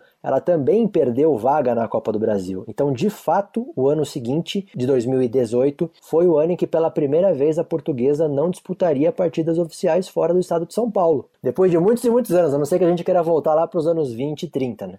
a diretoria contratou o Guilherme Alves, né, como técnico para a temporada seguinte. Certo dia lá no treino, ele falou para mim: pô, eu dou uma lista com cinco nomes que vem, às vezes não é nem o quinto nome. Reclamou da qualidade dos jogadores contratados, citou alguns exemplos. Aí eu comecei a ver também que a coisa não caminhava como ele queria. É, e vou te dizer, Quintal, que eu acho que já ficou evidente que não daria certo, até naquela Copa Rubro-Verde, né? Para juntar a portuguesa de Desportos, a portuguesa Santista, a portuguesa Carioca, a portuguesa Londrinense. Jogos disputados no Canindé. A grande atração daquela Copa Rubro-Verde foi o Zé Roberto, que já estava encerrando a carreira, veio para se despedir com a camisa da portuguesa. É, foi emocionante para o torcedor por reencontrar o Zé Roberto, foi emocionante pro Zé Roberto reencontrar a portuguesa. Presenciei ele algumas vezes, inclusive chorando ao lembrar o início da carreira dele, e provavelmente também por ver o clube numa realidade tão distante daquela que ele conheceu, né? Isso é uma coisa que vai ficar marcada na minha carreira, porque para mim chegar onde eu cheguei, eu tive que passar por esses processos. Eu tive que fazer o primeiro contrato como profissional, eu tive que passar pelo areião, eu tive que é, que que ser federado, cara. E, e para quem saiu da periferia de São Paulo, desacreditado por muitos, e hoje você tá num clube que te projetou, que te abriu as portas, cara. Isso para mim, hoje tá aqui hoje recebendo o carinho dos torcedores. Isso para mim é é voltar o tempo. É voltar ao tempo que o torcedor era apaixonado pelo clube e isso também traz muita tona de que a portuguesa pode voltar a ser o que ela era antes. É, ele foi titular na vitória por 2 a 0 sobre a portuguesa londrinense e depois ele também jogou é, quando a portuguesa conseguiu perder essa Copa Rubro-Verde para a portuguesa do Rio por 3 a 1 né? É, isso foi no, nos pênaltis, né? Porque foi um, um, um, empate sem gols e acho que até aí erraram tanto que não deixaram nem o Zé Roberto bater um, um, um pênalti, né, Quintal? Mas enfim, nessa Copa Rubro-Verde já dava para ver que o time era limitado. Essa última gestão, ela contratou demais, contratou muito errado, foi muito incoerente, e isso passa para treinador, passa para jogador. É, atraso de salário, tudo de ruim acontecia. É, veio a Série A2, Guilherme Alves não resistiu a mais do que cinco jogos, é, foi demitido com o time já à beira da zona de rebaixamento.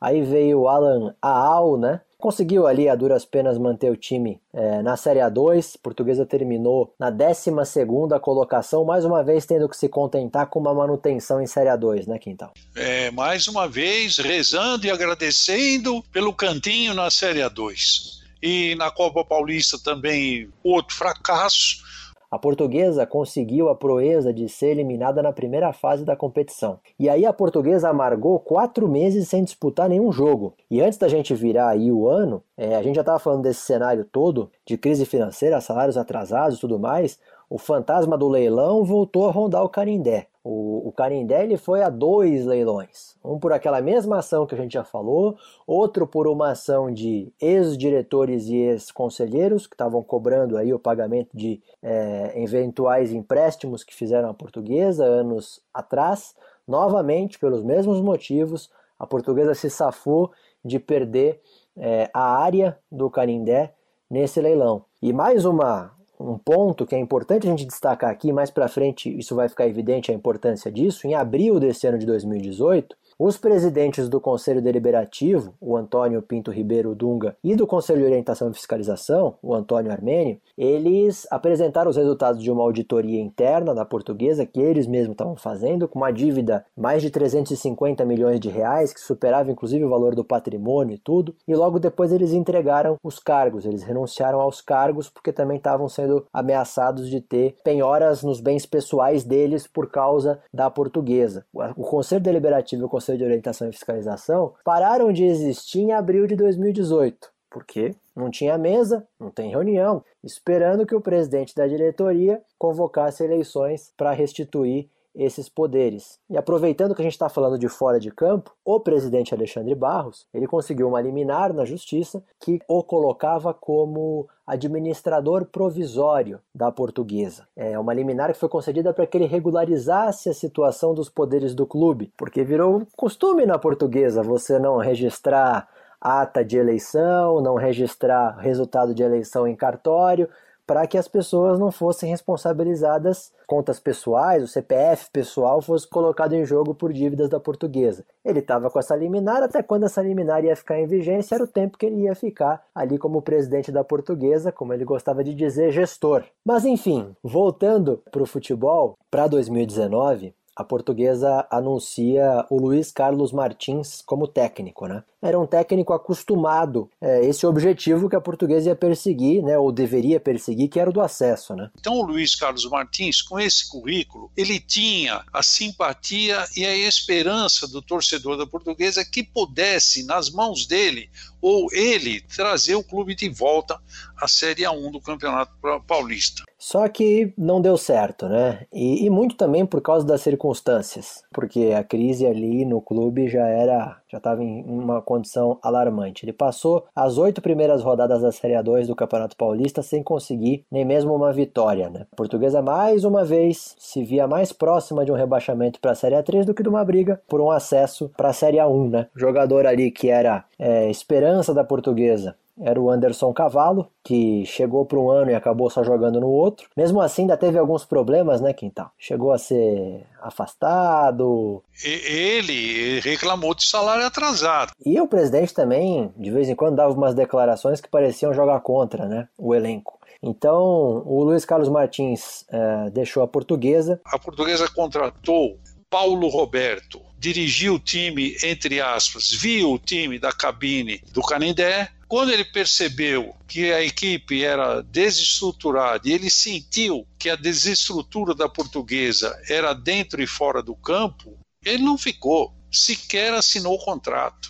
A portuguesa foi atrás do Vica, né? O Vica que já estava há alguns meses desempregado, né? E era uma incógnita, né? Mas no fim das contas o Vica conseguiu pelo menos organizar o time um pouco melhor, principalmente a defesa, tenho essa impressão. Naquele domingo de carnaval lá em Taubaté, ele conseguiu motivar a equipe, a equipe venceu um jogo complicado, sob forte chuva, gramado alagado, o time ganhou ali, cresceu, né, o time se fechou e ele conseguiu manter a portuguesa na Série A2. Bom, o Vica, ele Chegou faltando seis jogos, conquistou quatro vitórias, livrou a portuguesa do rebaixamento.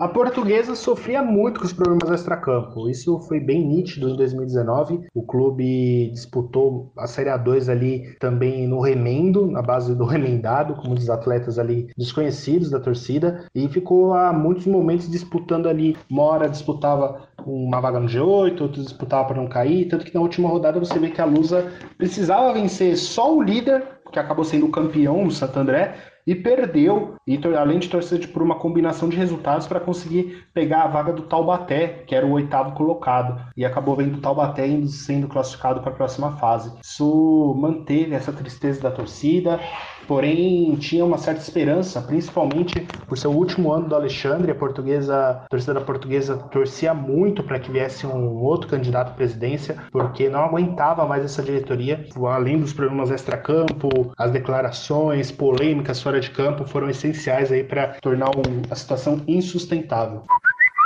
Mas também queria destacar algo que foi muito determinante nesse Campeonato Paulista, que foi a decisão da diretoria de colocar os ingressos a 100 reais porque foi feito um carnê que dava direito a entradas em todos os jogos. Ele foi vendido no comecinho da competição a 140 reais. Mas quem não comprasse esse carnê para todos os jogos, quisesse ou pudesse ver só um jogo, dois jogos, ia ter que desembolsar 100 reais por jogo. A diretoria, enfim, anunciou isso como uma tática, porque ia driblar ali os bloqueios judiciais, mas é aquilo, foi literalmente uma decisão da diretoria que afastou o torcedor da arquibancada do Canindé.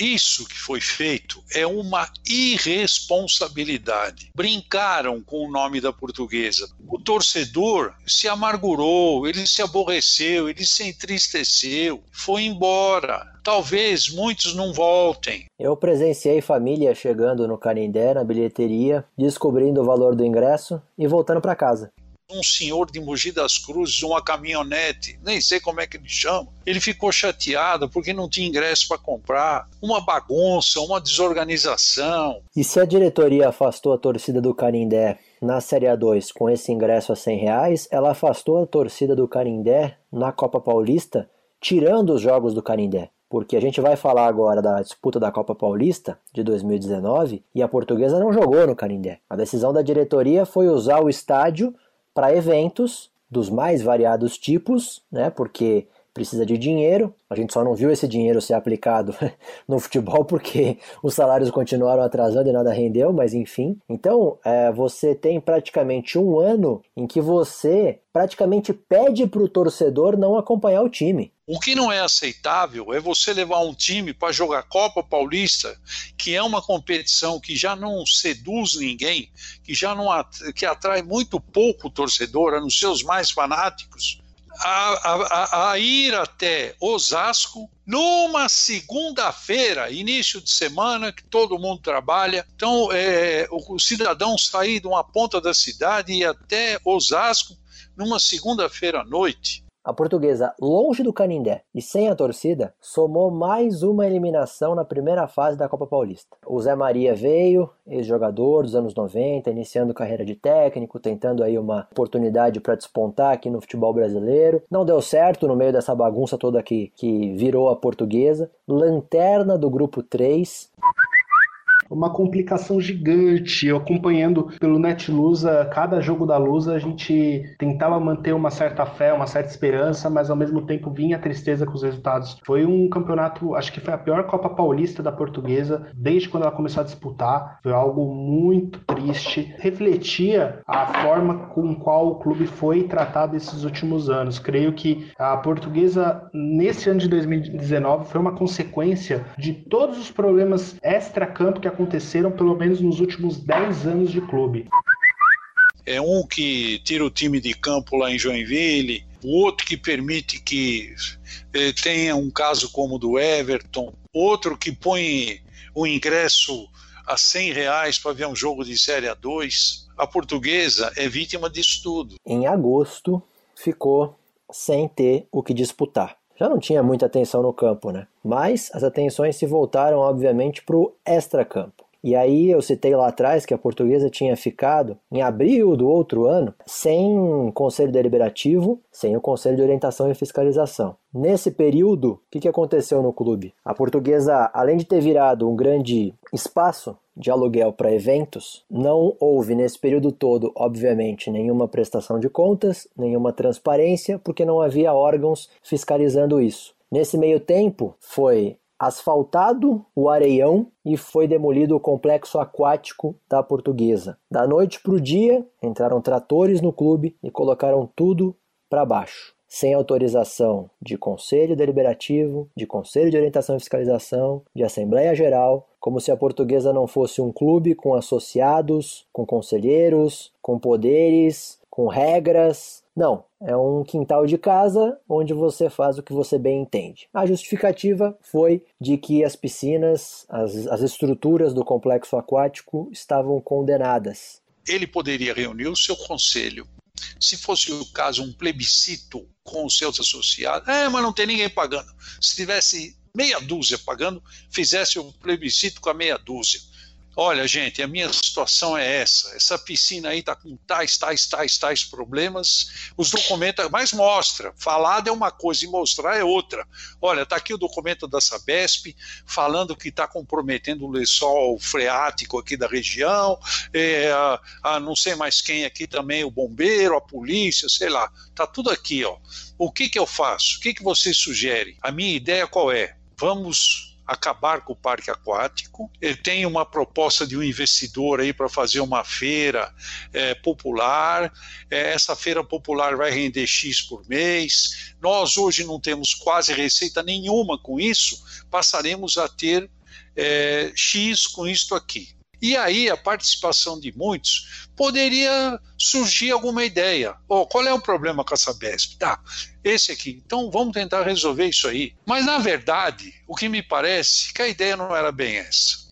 É, só para as pessoas perceberem, em um episódio do nosso podcast a gente retratou é, essa derrocada. Ou seja, em muito pouco tempo a portuguesa foi implodida. Eu digo implodida porque é de dentro mesmo uma deterioração, não só do futebol, mas também do clube social. Só não foi maior essa deterioração porque a torcida se uniu para reformar o estádio, para reformar dependências do clube. Se não fosse a mobilização do SOS Canindé, algumas obras do CT não seriam feitas, do Canindé também não. A mobilização existe a partir do momento que há uma liderança transparente. Então, o SOS Canindé tem na liderança o Arthur Cabreira. O Arthur Cabreira é um cidadão do bem, então ele coordena um grupo que acredita nele, contribuição aqui, uma promoção ali, ele vai juntando dinheiro e a cada prego que ele compra, ele mostra documento venda, nota fiscal de aquisição e assim vai.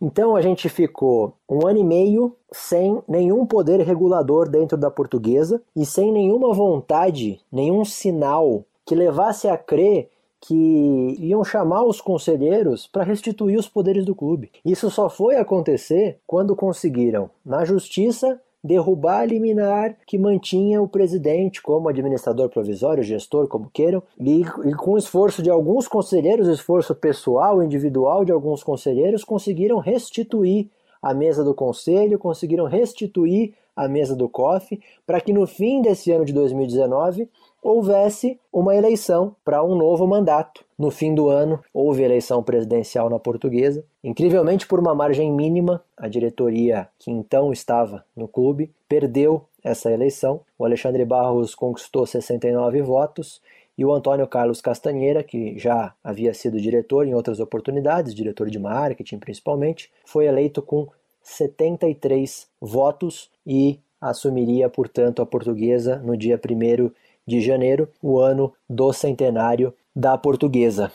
É, a gente às vezes não gosta de falar certas coisas, mas é, a gente tem que retratar o que acontece.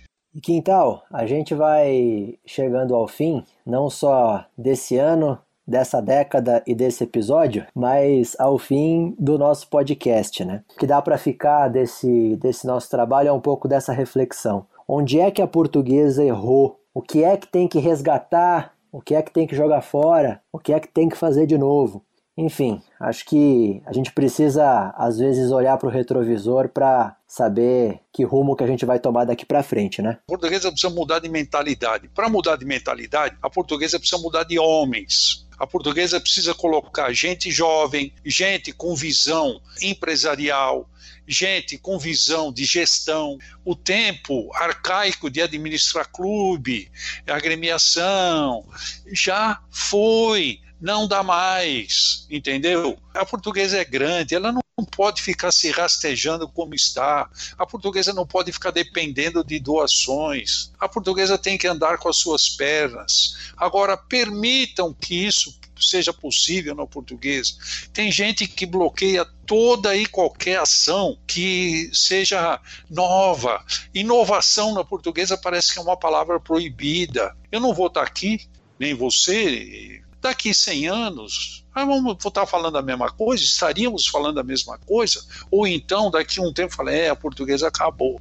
É, esse risco nós corremos ainda. Você que é jovem, eu já não sou tão jovem. Sei lá, a gente corre o risco de mais uns anos, se continuar nesse atoleiro e o pessoal, meia dúzia, empurra o carro para sair do barro e meia dúzia empurra para ele ficar. A gente corre o risco, por que não? Daqui uns anos eu falei, é, você vê o que fim triste teve a portuguesa.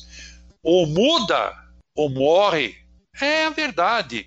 Se você pudesse fazer um pedido, um desejo de aniversário de 100 anos para a portuguesa? Um, um, desejo. Qual desejo seria? Eu gostaria de dormir como eu estou, com a portuguesa desse jeito, né? E acordar dentro do Canindé, disputando aí uma final de Libertadores, Campeonato Brasileiro, e com o Canindé lotado, cheio de torcedores da portuguesa, com a imprensa divulgando a portuguesa não precisando mais do modesto programa do Quintal para falar uma horinha por dia da portuguesa. Gostaria de acordar com jornais rasgando manchetes para a portuguesa, iguais eu tenho algumas guardadas aqui.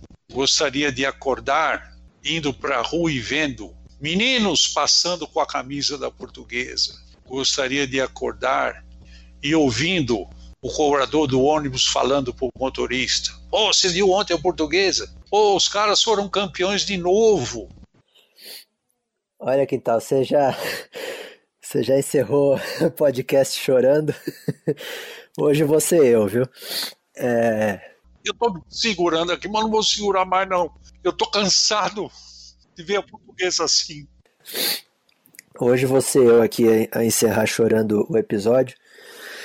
Mas olha, se eu, se eu pudesse fazer um, um pedido, ter um desejo realizado, eu, eu ia querer estar do seu lado nessa arquibancada aí, viu? Vendo essa portuguesa.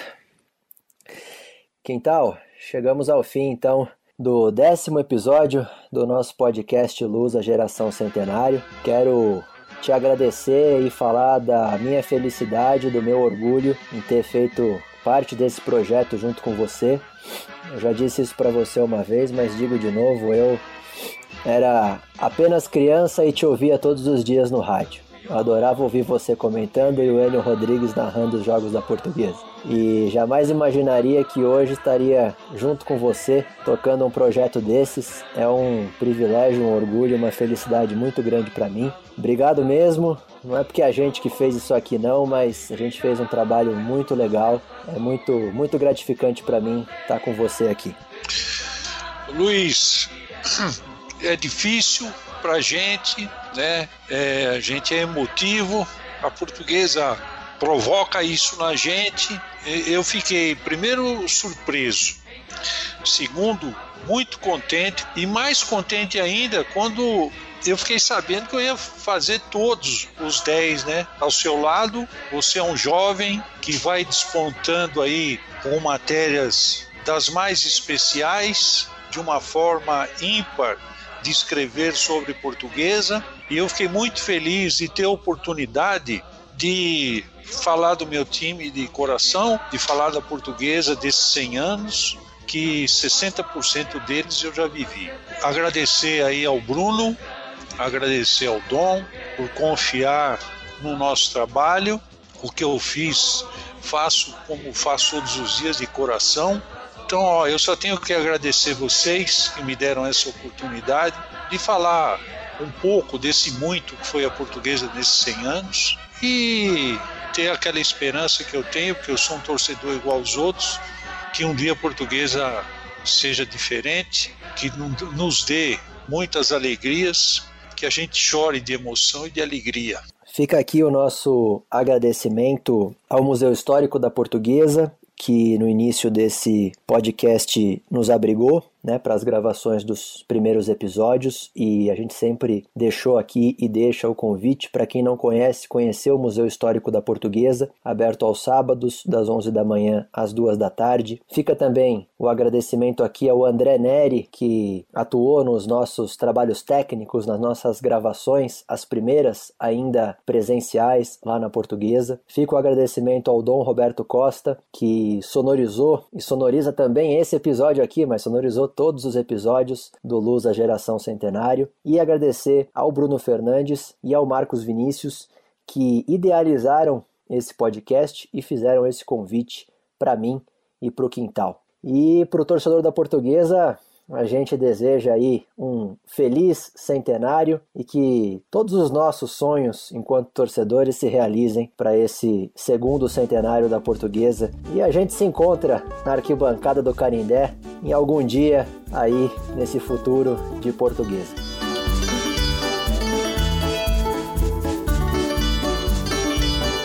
Luz a Geração Centenário.